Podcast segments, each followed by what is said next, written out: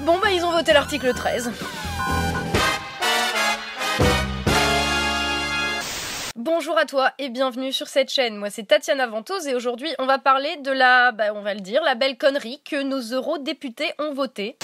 Son rapporteur Alex Voss peut être heureux. Le vote de la réforme sur les droits d'auteur marque la fin de deux ans de bataille et qui risque fort de signer la fin d'Internet, en tout cas tel qu'on le connaît et tel qu'on a contribué à le construire. Tu en avais peut-être déjà entendu parler, El Famoso article 13 de la loi sur le copyright qui est passé au Parlement européen. Il avait beaucoup fait parler en effet il y a un certain nombre de mois et il avait alarmé pas mal de personnes parce qu'il mettait en danger le partage de contenu mais à un point assez phénoménal. C'était au point où les mêmes allaient être vus comme des violations de copyright et donc de ce fait interdits. L'article avait été débouté en juillet au Parlement européen grâce à une large mobilisation, eh ben...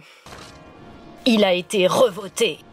Oui, je profite tant que je peux encore utiliser des extraits de films de manière parodique parce qu'avec l'article 13, bah, ça va devenir extrêmement compliqué. Pour vous expliquer un petit peu le principe, les eurodéputés ont finalement voté la loi sur la protection des œuvres culturelles au mois de septembre et parmi ces amendements, il y avait ce fameux article 13. Pour vous expliquer un petit peu le principe, on se place dans un système où Internet est dominé par des plateformes où les utilisateurs publient du contenu. Je ne te l'apprends pas, mais si tu regardes cette vidéo que j'ai créée, c'est parce qu'il y a une plateforme qui s'appelle YouTube me permet de la partager avec toi. De même, tu lis les posts Facebook et Twitter que tes amis ont écrits, tu regardes leurs photos sur Instagram parce qu'il y a des plateformes qui s'appellent Facebook, Twitter et Instagram qui permettent de partager ces contenus. Et parfois, ces contenus que les gens partagent sur les réseaux sociaux, bah, il inclut euh, des extraits, des images de films ou de chansons qui font partie au final de la culture populaire. Les mêmes, par exemple, dont je parlais à l'instant, utilisent en les parodiant des images issues de films en général.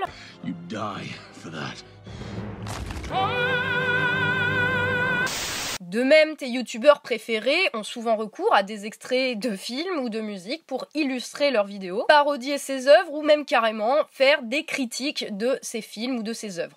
Alors il va falloir qu'on discute. Et les géants de l'industrie de la musique et du film, essentiellement, bah, ça ne les arrange pas trop. Pourquoi? Ils sont pas joyeux en fait parce que ces plateformes, précisément, elles permettent à tout le monde de partager du contenu. Et si je résume, pour ces géants de l'industrie, bah, Internet, les gens qui utilisent Internet leur doivent tout parce que précisément Internet s'est développé en partageant leur contenu, que ce soit des images, de la musique ou de la vidéo. C'est déjà une vision quand même assez égocentrique du monde au final, parce que considérer par exemple qu'un critique de film doit tout à la boîte de prod qui a produit le film, ça veut dire que le mec qui fait des analyses et des critiques de ce film à la lumière de son expérience et de son expertise, avec laquelle on est plus ou moins d'accord, mais c'est considéré que ce mec-là ne produit rien du tout, ne produit pas de contenu. Euh, je... Excusez-moi. Ah! Et c'est aussi oublier bah, tous les gens qui sont mobilisés dans la production d'un film. C'est pas juste la boîte qui file de l'argent pour le faire, ce film. Et c'est surtout oublier qu'Internet s'est construit grâce à la créativité de centaines de millions de personnes qui ont su détourner des œuvres présentes dans la culture populaire pour les parodier ou carrément qui leur ont fait de la pub en les parodiant ou carrément en en partageant des extraits. Avec une ligne de dialogue pour l'adapter à une autre situation et on ne compte plus le nombre de mèmes qui sont créés tous les jours. You do have your feathers. You're a wizard, Harry.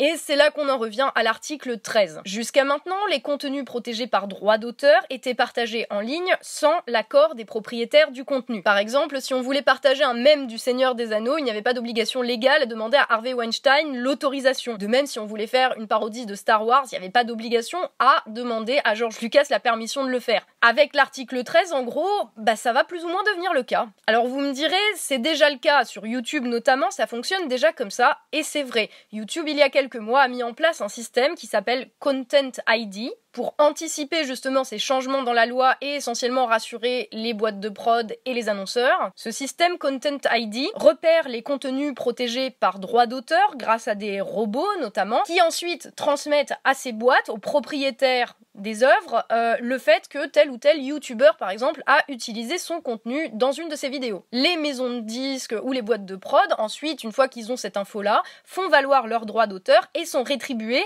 par les créateurs des vidéos plus ou moins qui utilisent ce contenu. Un exemple très simple et très concret de comment le truc fonctionne ou fonctionne mal en tout cas. Quand le joueur du grenier fait une vidéo sur les jeux Harry Potter, qui se débrouillent pour recréer tout l'univers des films avec des acteurs en ayant écrit de nouvelles lignes de dialogue parodiques, en tournant ça dans un lieu qui rappelle ce même univers de Harry Potter, et qu'au moment du montage de sa vidéo, il met bah, la musique de Harry Potter en fond sonore, le robot de YouTube va repérer ça et considérer ça comme de l'utilisation illégale de contenu protégé soumis à droit d'auteur. La vidéo du joueur du grenier va donc être repérée et l'argent que va rapporter la monétisation de cette vidéo n'ira pas au joueur du grenier, qui a pourtant fourni 99% du travail dessus, mais aux ayants droit de la musique, à savoir en l'occurrence à la Warner Bros qui a produit les films Harry Potter. Les revenus donc générés par les millions de vues sur la vidéo du joueur du grenier, qui est donc une création originale, en tout cas du joueur du grenier, vont aller à Warner Bros. Je sais pas c'est quoi leur concept de droit d'auteur, mais franchement, là, je trouve quand même que les droits d'auteur du joueur du grenier sont un petit peu bafoués. Autre exemple tout aussi parlant sur un autre aspect, le youtubeur Link the Sun qui fait des critiques de musique. Il a fait une vidéo de 30 minutes où il analyse la reprise de Bella Ciao par Maître Gims. Parmi ces 30 minutes de vidéo, où c'est donc une analyse, il y a des extraits de la chanson qui sont passés, même pas en entier, c'est juste pour pouvoir faire une critique complète de la chanson et que les gens puissent s'en faire une idée. Et cette vidéo qui s'est retrouvée en numéro 1 des tendances, puisque c'est une chanson extrêmement populaire, ben elle a été supprimée par YouTube pour violation de droits d'auteur. Alors que bon, déjà, objectivement, c'est pas Maître Gims qui a écrit Bella Ciao, mais c'est pas grave. Hein. Et Link the Sun a dû la remettre en ligne un petit peu plus tard en remplaçant tous les extraits de la chanson par des extraits de la chanson mais où c'est lui qui chante. Bah écoutons ça. La mattina mi son svegliato, oh bella ciao, bella ciao, bella ciao, ciao, ciao.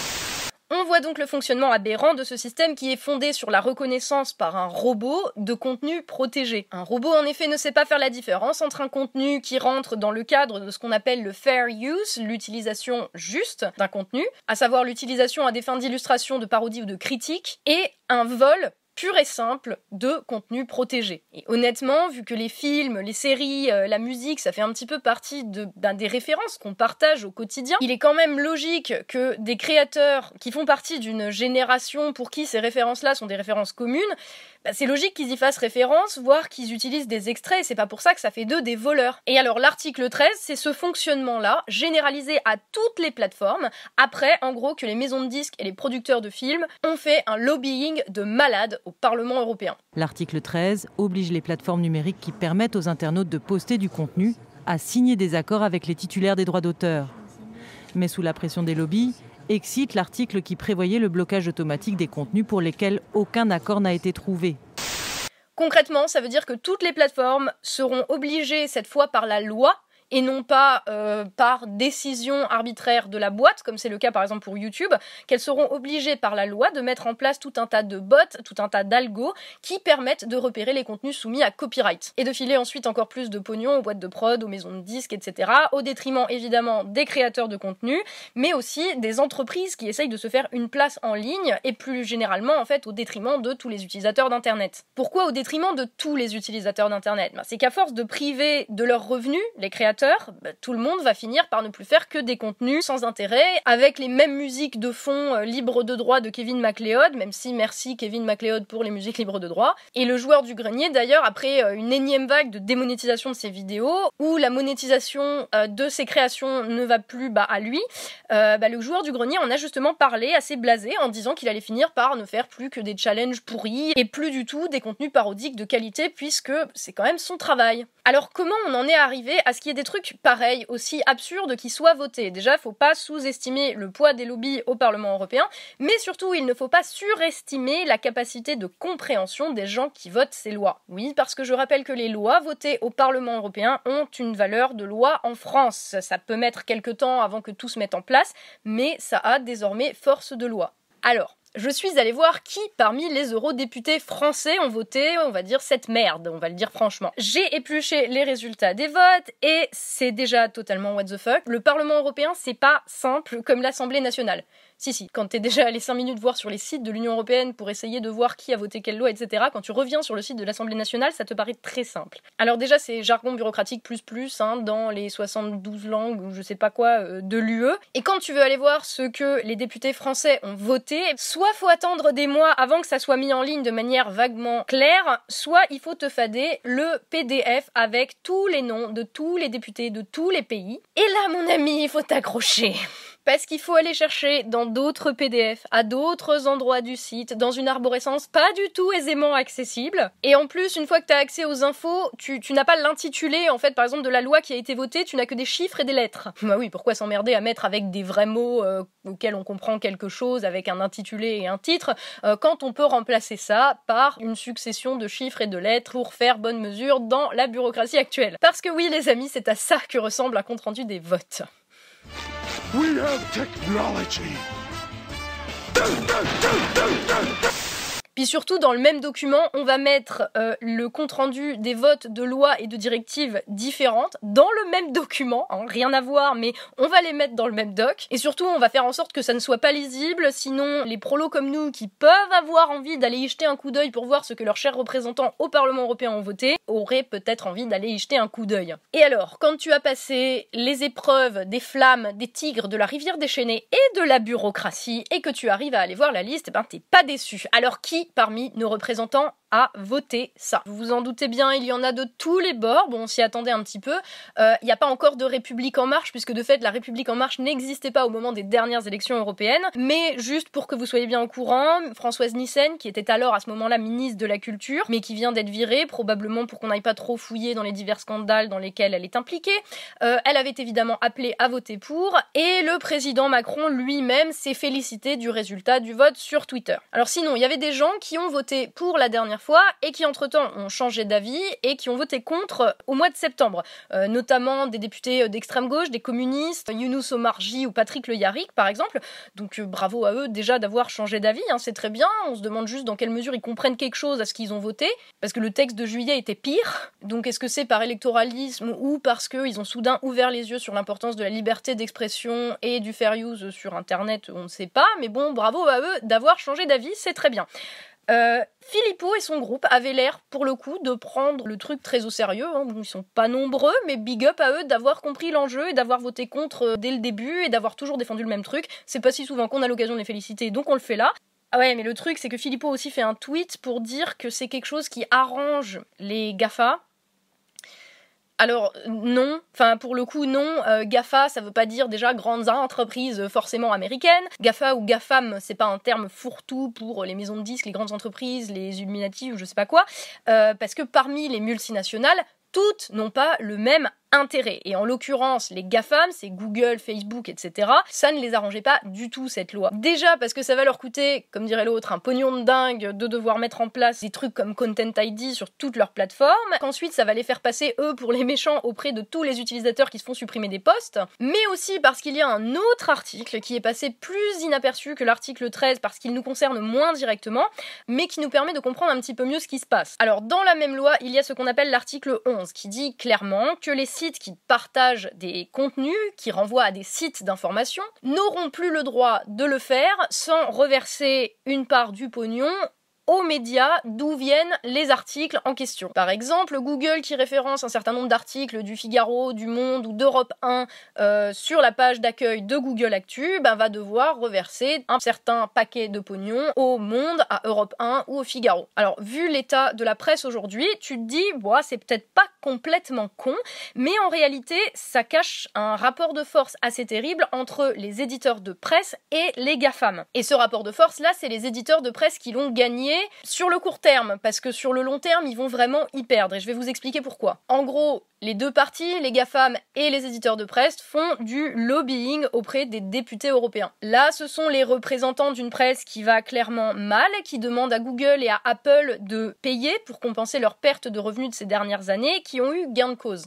Comme si Google News était responsable du déclin des sites d'information et que c'était pas juste la baisse de la qualité de l'information et du changement des habitudes, mais enfin bon. Mais bref, pourquoi est-ce que je dis qu'ils vont y perdre sur le long terme? C'est que ce qui est dans l'article 11 a déjà été mis en place, a déjà été demandé à Google Actu notamment. Ça s'est passé en Espagne il y a quelques temps. Et en conséquence de cette loi-là, ben Google Actu a tout simplement cessé d'exister en Espagne. Google Actu a préféré se barrer d'Espagne tout simplement plutôt que de reverser une grosse part de leur argent à des sites d'information espagnols comme El Diario ou El País pour le référencement. Et de fait, les sites d'info espagnols se sont retrouvés extrêmement emmerdés puisque suite au fait qu'ils ne sont plus du tout référencés sur Google Actu, bah plus personne y va en fait sur leur site et donc la fréquentation des sites de presse est encore plus en chute libre qu'elle ne l'était avant. Et le truc c'est que cet article 11 inscrit dans la loi européenne maintenant que non seulement des Google Actu et des Apple News vont devoir bah, les échos, RTL, tout ce que vous voulez euh, pour mettre leur site sur leur page d'accueil, ce qui à la lumière de ce qui s'est passé en Espagne risque de fort mal se terminer.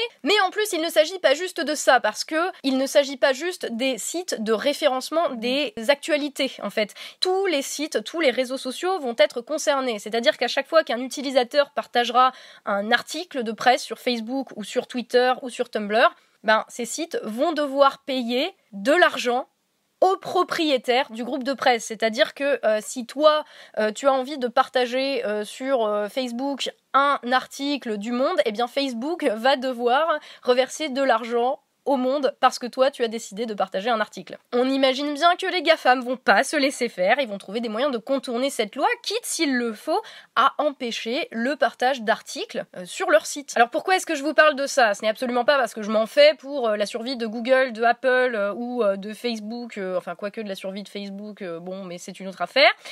bref, moi je m'en fous en fait de ces gens-là, je sais qu'ils trouveront un moyen de retomber sur leurs pieds, c'est plutôt pour nous, les utilisateurs, que je m'en fais, parce que ça, au final, c'est un sévère coup à notre capacité de nous informer et à notre liberté aussi de nous informer. Les GAFAM, ils s'en sortiront de toute façon, mais par contre, si Google News décide de ne plus exister en français ou sur aucun site européen, ou si on ne peut plus partager d'articles sur Twitter et que pour être informé, il faut aller sur la page d'accueil de tous les sites de presse qui existent en France, euh, question, combien d'entre nous vont aller le faire? Si c'est en plus pour aller lire des articles à la con, franchement, euh, qui d'entre nous aura le temps et la volonté de s'informer à ce point-là? Bref, autant vous dire que si on trouve déjà qu'aujourd'hui les contenus partagés sur Facebook sont tout pourris et inutiles, et qu'on constate que euh, ils mettent en avant des trucs totalement dont on se fout au final à la place euh, des posts plus intéressants, on va dire d'actualité avec du contenu en tout cas, euh, bah, on n'a encore rien vu quoi. Donc comme d'habitude, ce rapport de force entre lobby ou en tout cas entre grandes entreprises, duquel sont complices sans même s'en rendre compte les députés européens qui votent ces trucs, euh, en fait, c'est nous qui allons, comme d'habitude, en faire les frais, c'est nous qui allons en être victimes. Donc pour en revenir à qui a voté cette merde, euh, alors à l'extrême droite, bah le Rassemblement National, hein, j'ai envie de dire Nicolas B, Steve Briouat, Loiseau, Golnisch dans les non inscrits. Enfin, euh, les mecs, vous vous rendez compte de ce que vous êtes en train de faire Parce que euh, moi, je m'en fous, hein, je suis pas de votre bord idéologique, je m'en bats les couilles. Mais je veux dire, il y a toutes les chaînes YouTube de l'extrême droite, les trucs les plus importants, euh, qui se sont fait striker dans ces derniers mois, dont parfois avec des raisons bidons de droit d'auteur, justement. Et le premier truc que vous faites, c'est voter au Parlement européen une loi qui fait que de striker euh, les chaînes qui partagent vos idéologies, ça va limite devenir obligatoire et ça va faire qu'ils vont se faire striker encore plus facilement et que donc vous allez avoir encore plus de mal à partager vos idées. Bravo bande de débiles, j'ai envie de dire. Euh, après, sur tout le reste, la liste est dispo en entier. Je vous la mettrai dans les sources de toute façon. Mais pour le moment, euh, il y avait juste de disponible le vote en roll call, donc c'est pas en définitif. Donc je vais pas tous vous les lire parce qu'ils sont quand même un certain nombre. Et je vous fais juste un petit florilège de ceux qui ont voté pour cette merde et dont vous connaissez les noms. Euh, chez les Républicains, là, enfin le Parti populaire européen, comme ils appellent ça, il y a Michel Alliot-Marie, Rachida Dati, Karima Deli, Brice Hortefeux, Nadine Morano. Bah oui, elle en rate pas une de toute façon. Euh, en checkant les votes, je découvre qu'il y a une députée européenne qui s'appelle euh, Mussolini qui a voté ça. Et après recherche, je découvre qu'elle est la petite fille du dictateur du même nom. C'est juste trop drôle. Pardon, voilà, ok, il faut pas faire du, délit de sale nom, mais c'est marrant. Euh, chez les socialistes, il y a le syndicaliste Édouard Martin qui a été ok. Et Emmanuel Morel, là, la gauche socialiste, bravo les mecs. Aussi chez les Verts, alors il y a José Bové. Alors, mec, euh, bien joué, là, c'est. Enfin voilà, c'est n'importe quoi. Euh, par contre, attendez, parce qu'il y a des gens qui étaient pas là, on sait pas où était Jean-Marie Le Pen ni Daniel Cohn-Bendit. Peut-être qu'ils étaient euh, sûrement en train de se faire des bisous dans les toilettes, quoique Cohn-Bendit les préfère plus jeunes. Ah, j'ai failli avoir un procès, je m'arrête tout de suite. bref, en gros, si je vous fais le résumé, tous ces gens qui ont voté ça, c'est des vieux qui ne savent pas utiliser Internet. Euh, et qui, quand ils utilisent Internet, de toute façon, c'est juste pour tomber dans le panneau, euh, tu sais, quand ils reçoivent un mail euh, d'un de leurs potes qui a été hacké en mode Oh, envoie-moi 300 000 dollars et ton code de carte bleue, sinon on va me couper les jambes, rappelle-moi STP. Voilà, pour ça, ils savent utiliser Internet hein, pour répondre à ces mails-là. Mais je veux dire, qu'est-ce que Nadine Morano vient voter des trucs sur Internet, s'il vous plaît, quoi? Enfin, déjà, qu'est-ce que Nadine Morano vient voter des trucs en notre nom tout court, mais surtout sur des sujets comme ça? Là, les responsables sont littéralement une bande de baby boomers. Je rappelle que la moyenne d'âge au Parlement européen est de 66 ans. Donc des mecs qui ne comprennent rien au truc, qui votent n'importe quoi sans comprendre du tout les conséquences de leurs actes en fait. C'est ça le truc, c'est qu'ils ne se rendent même pas compte qu'ils se font manipuler dans des conflits d'intérêts pour voter des trucs qui vont à l'encontre de l'intérêt du plus grand nombre et là en l'occurrence de l'intérêt des Français qu'ils sont censés représenter au Parlement européen. C'est quoi? C'est comme pour le climat, enfin les, mecs ils en ont rien à battre, euh, ah c'est bon, nous notre futur est derrière nous, euh, donc euh, on vote juste ce que le lobby qui fait le meilleur homard mayonnaise nous dit, enfin ça se passe comme d'hab, ils votent des lois sur des sujets qu'ils ne comprennent pas, et en même temps, c'est presque rassurant, parce que le fait qu'ils comprennent rien, c'est un peu la garantie que le truc ne soit pas applicable. Parce que si tu dois interdire à chaque individu de faire référence à des films, à des livres ou à de la musique, t'as pas fini. Hein. C'est ça la puissance intellectuelle. Bac plus 2, les enfants. Et franchement, à chaque tentative de régulation d'Internet, c'est la même chose. Ils votent des trucs totalement impossibles à tenir dans le monde réel de la réalité véritable, et finalement on trouve toujours un moyen de passer outre leurs conneries. Cela étant, ça montre quand même une chose, c'est euh, le potentiel nuisible quand même, même si c'est des gens qui servent à rien. Ça montre quand même qu'ils ont un petit pouvoir de nuisance, les députés, en l'occurrence euh, européens, hein, pour une fois en plus que euh, les députés européens avaient un pouvoir de décision sur quelque chose, ils ont pris la mauvaise, bien joué. Et ça montre aussi la déconnexion, mais absolue, des politiques euh, de la manière dont les choses se passent dans le monde réel. Bon, je veux dire, je passe assez de temps à gueuler sur le fait qu'ils font n'importe quoi, mais là, je commence à me dire qu'il y a un moment, va peut-être falloir qu'on ait les burnes d'aller les mettre face à leur irresponsabilité et qu'on les remplace par des gens compétents qui savent au moins de quoi ils parlent. Voilà. Bon, merci à toi si t'as regardé cette vidéo jusqu'au bout. Je sais qu'elle était un peu longue, mais je pense que c'est un sujet extrêmement important qui nous concerne quand même tous. Merci donc à toi d'être resté jusqu'au bout. Merci de partager cette vidéo, de mettre des commentaires, de me donner ton avis. En fait, parce qu'il se peut que je sois passé à côté de trucs. Hein. je ne suis pas à l'abri d'une erreur, donc n'hésite euh, pas à me le dire dans les coms, n'hésite pas à me donner ton avis. Merci à toi juste de passer par ici. En fait, merci euh, de t'abonner ou de te désabonner si ça te convient pas. Enfin, il n'y a aucune obligation à rien. merci aux tipeurs. juste merci à toi, en fait. Voilà. À très bientôt. Prenez soin de vous.